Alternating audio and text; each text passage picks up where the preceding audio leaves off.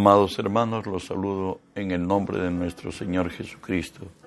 Que hoy la gracia, el favor de Él y su misericordia sean con nosotros en el momento que nos encuentremos, la circunstancia que pasemos, las confrontaciones que tengamos. Recuerde que si Dios es por nosotros, nada ni nadie podrá contra nosotros. Estamos estudiando la palabra del Señor en Romanos 15:4 que nos dice así, porque las cosas que se escribieron antes para nuestro, nuestra enseñanza se escribieron a fin de que que por la paciencia y la consolación de la Escritura tengamos esperanza. Padre, bendigo tu nombre. Te doy gracias que siendo hombre me concedes el privilegio de presentarme delante de ti y ponerme por ti delante de tu pueblo. Por ello te cedo mi voluntad, mis pensamientos, las palabras de mi boca, mis actitudes y acciones, las sujeto y las someto a ti, Señor. Y tú que vives en mí, haz tu obra a través de mí. Por tu nombre, Jesús, tomo autoridad sobre toda fuerza del reino del mal, Señor, que se haya filtrado en este lugar, Señor Dios, o al lugar a donde esta señal alcance en tu nombre. Los ordeno que se aparten, los ordeno que huyan en el nombre de Jesús. Y en el nombre de Jesús, Dios Espíritu Santo, permíteme decirte, bienvenido Espíritu Santo. Hoy unge mis labios con tu poder, pon tus palabras en mi boca, unge los oídos de mis hermanos, para que tu palabra se quede en nosotros Háblanos, buen Dios. En el nombre de Jesús estamos estudiando la serie que nos dice, para nuestra enseñanza se escribió, por cierto, la palabra de nuestro Dios. Hoy estudiaremos Dios de principios. Él es el soberano de los cielos y la tierra. Y el Salmo 135, 6 nos dice, todo lo que Jehová quiere lo hace en los cielos en la tierra, en los mares y en los abismos. Además de esto, nos habla cómo es el proceder de Dios delante de los hombres. Isaías 14 dice, Jehová de los ejércitos juró diciendo, ciertamente se hará de la manera que lo he pensado y será confirmado de la manera que lo he determinado. Nuestro Dios es Dios de principios Empezaremos por la ley de la siembra y la cosecha. En Génesis 8 nos dice así el Señor, mientras que la tierra permanezca, no cesarán la sementera y la siega, el frío y el calor, el verano y el invierno, el día y la noche. Por cierto, la sementera es la siembra y la siega es la cosecha. De ahí que nos dice el Señor, en Lucas 6, dad y se os dará medida buena, apretada, remecida y rebosando, darán en vuestro regazo, porque con la misma medida con que os medís, os volverán a medir. Todo lo que nuestras acciones frente a los de otros, también mañana se revertirán a nosotros, porque todo lo que sembramos, eso segará, segaremos en el Salmo 7 nos habla, pues recuerden el hombre, Dios le ha dado el libre albedrío y lo puede usar para seguir el camino del Señor, el camino recto, o para hacer lo que sus sentidos lo determinan, incitados, por cierto, por nuestro enemigo el diablo, porque hay dos, solamente dos formas, o andamos en el espíritu o andamos en la carne. Escuchemos, he aquí, el impío concibió maldad, se preñó de iniquidad y dio a luz engaño, pozo acabado y lo ha ahondado, en el hoyo que él hizo caerá, su iniquidad volverá sobre su cabeza y su agravio caerá sobre su coronilla. En Isaías nos dice, y nos explica esto. Isaías 33. Ay de ti que saqueas y nunca fuiste saqueado, que haces deslealtad, bien que nadie contra ti lo hizo.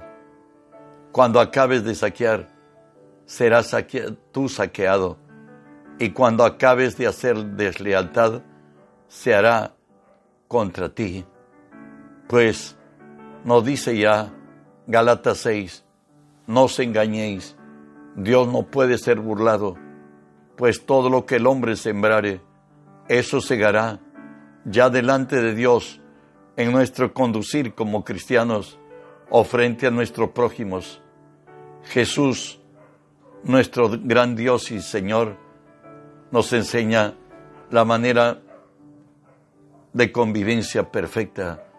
Lo dice así en Mateo 7. Así que todas las cosas que querráis que los hombres hagan con vosotros, así también haced vosotros con ellos, porque esto es la ley y los profetas. Todo lo que querramos que los hombres hagan con nosotros, nosotros debemos hacerlo primero. También veremos que Dios es el juez sobre toda conducta y sobre todo el quehacer humano. Además, Él es juez justo que escudriña la mente y que prueba el corazón. Hoy, en Daniel 4.5, nos dice acerca de Dios y en su justicia. Todos los habitantes de la tierra son considerados como nada, y Él hace según su voluntad en el ejército del cielo y en los habitantes de la tierra. No hay quien detenga su mano y le diga, ¿qué haces? Hoy veremos cuando ya pasó la décima plaga en Egipto y donde ya Israel pidió las mujeres hebreas el oro y plata de las egipcias, salieron con gran botín. Dios enduró el corazón de Faraón y él hoy está tras de Israel. Y cuando Dios abre el mar, ellos también se adentran al mar y escuchamos qué pasó. Éxodo 14.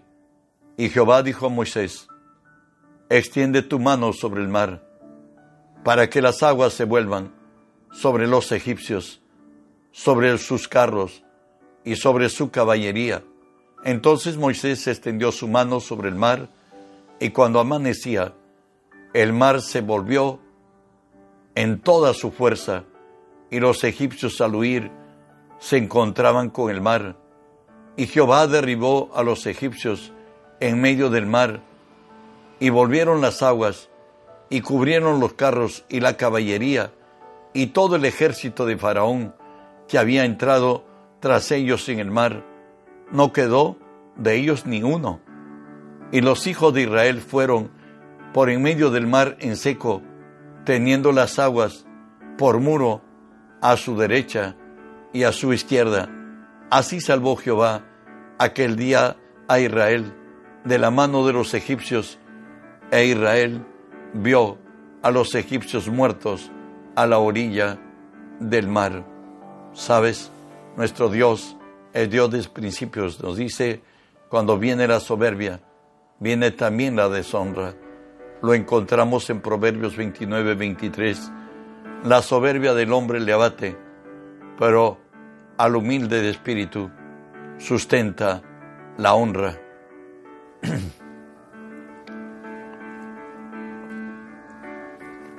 Recordamos hoy a Jesús ya en lo que conocemos como la última cena de Jesús con sus discípulos, de pronto Él dice, herirán al pastor y las ovejas se dispersarán.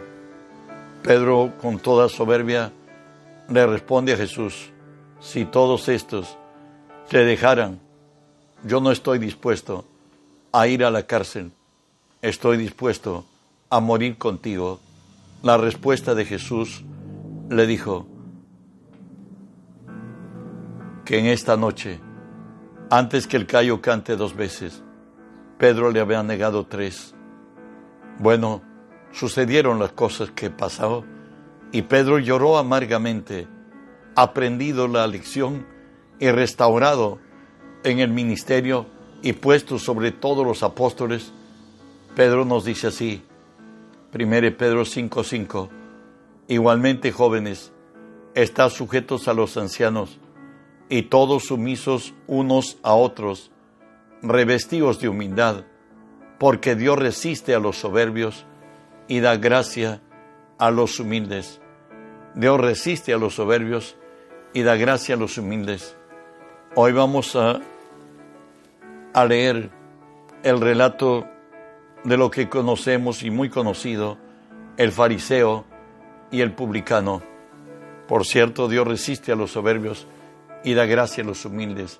Lucas 18 nos dice así, a unos que confiaban en sí mismos como justos y menospreciaban a los otros, dijo también esta parábola, dos hombres subieron al templo a orar. Uno era fariseo y el otro publicano. El fariseo puesto en pie oraba consigo mismo de esta manera, Dios, te doy gracias, porque no soy como los otros hombres, ladrones, injustos, adúlteros, ni aun como este publicano. Ayuno dos veces a la semana, doy diezmo de todo lo que gano, mas el publicano estaba lejos. No quería ni aun alzar los ojos al cielo, sino que se golpeaba el pecho diciendo, Dios, se propicio a mi pecador. Os digo que éste descendió a su casa justificado antes que el otro, porque cualquiera que se enaltece será humillado, y el que se humilla será enaltecido. Bueno, Dios es justo. Aquí el fariseo religioso que valoraba sus obras que él hacía, diciendo que comparándose con los demás, que sobrepasaba a todos, que no era adúltero, que no era ladrón, que no era fornicario, que no estaba en cosas injustas. Además, delante de Dios, él diezmaba y ayunaba, mientras que el otro estaba cabizbajo, pues su condición de fariseo, de publicano, le traía menos. Un publicano en el tiempo de Jesús era la clase más despreciable de Israel, porque aquellos habían comprado una nacionalidad extranjera, costaba 400 denarios, 400 salarios mínimos, y solamente con el propósito de ser cobrador de impuestos. Y al cobrar los impuestos iban, por cierto, al enemigo y parte quedaba en sus propios bolsillos. Bueno, él hoy estaba compungido, no atinaba ni, ni levantar sus ojos al cielo, sino golpear su pecho y decir a Dios, sé propicio, mira a dónde he caído, dónde me he degradado, dónde he descendido, ten misericordia de mí. Y dice la palabra que él fue exaltado, mientras que quien oraba para sí mismo, felicitándose, pues finalmente fue desechado. El mensaje entre las siete iglesias es a la iglesia de la Odisea. En la Odisea era un pueblo muy próspero. Se dice que era un lugar paradisiaco. Había fuentes termales, había lavaderos de oro, fábricas de telas y se fabricaba también el colirio. Y ellos eran muy ricos, naturalmente, por cierto. Pero ¿qué le dice Dios a este, a este pueblo de la Odisea? Pero tú dices, yo soy rico y me he enriquecido, de, de ninguna cosa tengo necesidad y no sabes que tú eres un desventurado, miserable, pobre, ciego y desnudo. Por tanto, yo te aconsejo que de mí compres oro refinado en fuego para que sea rico, vestiduras blancas para vestirte, que no se descubra la vergüenza de tu desnudez. Unge tus ojos con colirio para que veas. Presumimos ser lo que quisiéramos ser. Qué desgracia encontrarnos con la realidad que solo presumimos. Dios, tenga misericordia. Él dijo, aprende de mí, que soy manso y humilde de corazón, y hallaréis descanso para vuestras almas. Avanzo. Él da gracia a los humildes. Lo dice Santiago 4:6. Pero Él da mayor gracia. Por esto dice, Dios resiste a los soberbios y da gracia a los humildes. Dios tomó un pueblo muy especial, la nación de Israel. Escuche cómo Dios fue por, esta, por este pueblo insignificante que él mismo dice. No por ser vosotros más que todos los pueblos os ha querido Jehová y os ha escogido, pues vosotros es lo más insignificante de todos los pueblos, sino por cuanto Jehová os amó y quiso guardar el juramento que juró a vuestros padres. Os ha sacado Jehová con mano poderosa y os ha rescatado de la servidumbre de Faraón, el rey de Egipto. Dios levanta lo más insignificante y de ahí que primera de Samuel nos dice, Él levanta del polvo al pobre, del muladar al menesteroso, para hacerle sentar con los príncipes y heredar un sitio de honor, porque de Jehová son las columnas de la tierra. Él afirmó sobre el mundo, Él guarda los pies de sus santos, mas los impíos perecen en tinieblas, porque nadie será fuerte por su propia fuerza. ¿Sabes? No dice la palabra Proverbios 10, el camino de Jehová es fortaleza al perfecto, pero es destrucción a los que hacen maldad. Bueno, en Dios espera ser lo que nunca fuiste. Dios puede cambiar el curso de tu vida, así como a David. Nos dice la palabra así. Y Jehová respondió a Samuel, no mires a su parecer. Esto es cuando Samuel fue enviado a ungir al rey de Israel en la casa de Isaí y continuó, no mire su parecer ni a su grande estatura, porque yo lo desecho, porque Jehová no mira lo que mira el hombre, pues el hombre mira lo que está delante de sus ojos, pero Jehová mira el corazón. Dios más, va a lo más profundo.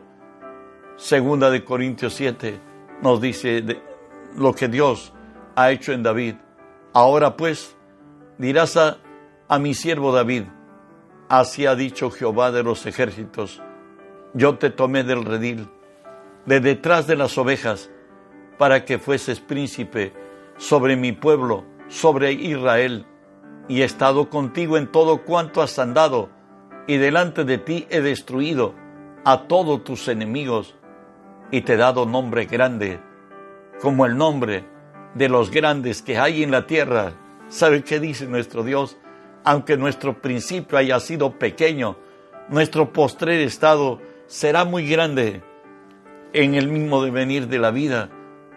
Hoy se dice que más del 80% de gerentes de los Estados Unidos de América, de las empresas, por cierto, son hombres y mujeres que nacieron de hogares muy limitados y más del 80% de los multimillonarios del mundo nacieron en cunas muy pobres y a veces hasta miserables.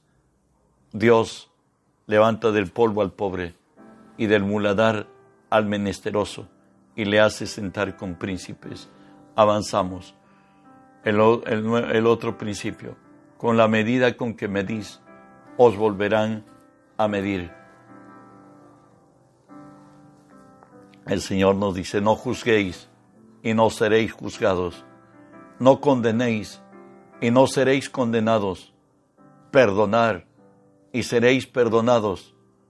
Dad y se os dará medida apretada, remecida y rebosando darán en vuestro regazo, porque con la misma medida con que medís, os volverán a medir. Recalca el Señor en Mateo 7, no juzguéis para que no seáis juzgados, porque con el juicio que juzguéis, que juzguéis, que juzgáis, seréis juzgados, y con la medida con que medís, os será medido. ¿Y por qué miras la paja que está en el ojo de tu hermano y no echas de ver la viga que está en tu propio ojo? ¿O cómo dirás a tu hermano, déjame sacar la paja de tu ojo, he aquí la viga en el ojo tuyo? Hipócrita, saca primero la viga de tu propio ojo, entonces verás bien para sacar la paja del ojo de tu hermano. Santiago, el hermano del Señor, por el Espíritu nos dice así, hermanos, no murmuréis los unos de los otros. El que murmura del hermano y juzga a su hermano, murmura de la ley y juzga a la ley. Pero si tú juzgas la ley, no eres hacedor de la ley, sino juez. Uno solo es el dador de la ley, que puede salvar y perder. Pero tú, ¿quién eres que juzgas a otro? Bueno, Jesús nos dice así, que todas las cosas que querráis que los hombres hagan con vosotros, así también haced vosotros con ellos, porque esto es la ley y los profetas. Dios quiere en este principio que seamos mayores que los fariseos y los publicanos en nuestra conducta en nuestro vivir cotidiano, como leemos. Mateo 5:20 nos dice, pero os digo, si vuestra justicia no fuere mayor que la de los escribas y fariseos, no entraréis en el reino de los cielos. Escuche, en Mateo 5 nos dice, oíste que fue dicho, no cometerás adulterio, pero yo os digo que cualquiera que mira a una mujer para codiciarla, ya adulteró con ella en su corazón. No hay necesidad de poseerla físicamente, sino mentalmente descubrirla o descubrir la mujer al hombre. Eso ya es el adulterio. Avanzo. En el mismo Mateo 5 nos dice, oíste que fue dicho, ojo por ojo, diente por diente. Os digo, no resistáis al malo. Antes a cualquiera que te hiera en la mejilla derecha, vuélvele también la otra. La otra es andar en el Espíritu. Él no estaba fabricando necios o tontos, diríamos, en alguna parte de nuestra patria. ¿Sabe qué? La única manera que podemos vencer a nuestro enemigo es yendo por la vía del Espíritu. Él siempre va a venir por nuestros sentidos, lo que la Biblia le llama la carne. Avanzamos. Mateo 5, 43 y 44 nos dice, oíste que fue dicho, amarás a tu prójimo y aborrecerás a tu enemigo. Pero yo os digo, amad a vuestros enemigos, bendecid a los que os maldicen, haced el bien a los que os aborrecen y orar por los que os ultrajan y os persiguen. Y concluimos Mateo 5, 46 al, 48, al 48. Porque si amáis a los que os aman, ¿qué recompensa tendréis? ¿No hacen también así lo mismo los publicanos? Y si saludáis a vuestros hermanos solamente, ¿qué hacéis de más? ¿No hacen también así los gentiles? Sed pues vosotros perfectos, como vuestro Padre que esté en los cielos es perfecto. Nos la meta que nos ha dado Dios es que crezcamos a la estatura de Cristo, un varón perfecto, sin mancha, sin contaminación. Que Dios que vive en nosotros haga la obra en nosotros. A nosotros nos toca hacer morir la carne por las obras del Espíritu y viviremos. Bueno, la paz de Dios sea con ustedes. No olviden que la comisión es extender el reino de los cielos. Hay que reenviar el mensaje, que la, que la palabra corra, que el mundo entero sea lleno del conocimiento de Dios como las aguas cubren la mar. Bendiciones.